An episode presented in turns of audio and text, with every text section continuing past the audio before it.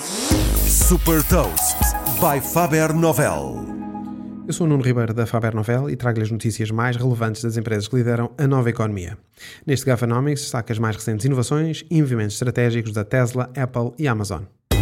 Gafanomics. Nova economia, novas regras.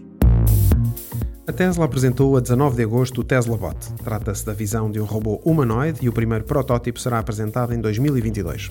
Este robô terá 1,76m de altura, pesará 57 kg e poderá transportar objetos até 20 kg. O objetivo é que possa ter utilização doméstica, como o apoio à realização de tarefas, como por exemplo ir buscar as compras ao supermercado, e também para a utilização industrial para trabalhar em fábricas, pois, como foi referido por Elon Musk durante a apresentação, estes robôs poderão em breve trabalhar nas fábricas da Tesla, onde já existem existem outros robôs na cadeia de produção de automóveis. O Tesla Bot é uma extensão natural das tecnologias da Tesla no desenvolvimento de novos produtos, pois, como Elon Musk reafirmou, os automóveis da Tesla já são robôs sobre rodas. E Tim Cook completou 10 anos como CEO da Apple. Na transição de gestor para líder, podemos dizer que tem feito um excelente trabalho, tornando a Apple na primeira empresa americana a atingir uma capitalização bolsista de 2 bilhões de dólares. Desde que assumiu o comando em agosto de 2011, Tim Cook redefiniu a organização da Apple à sua maneira e mais do que duplicou as receitas e o lucro. A liderança de Tim Cook tem sido também marcada, sobretudo, pelo fortalecimento do ecossistema do lançamento de novos produtos, incluindo o Apple Watch, os AirPods, o HomePod e o recente AirTag.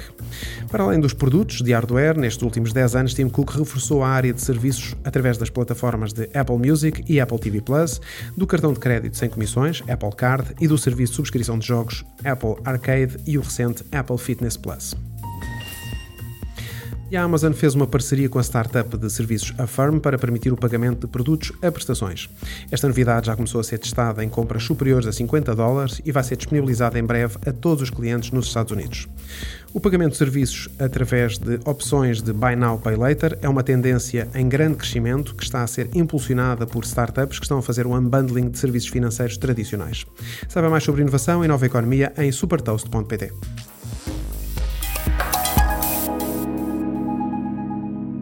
Super Toast é um projeto editorial da Faber Novel que distribui o futuro hoje para preparar as empresas para o amanhã.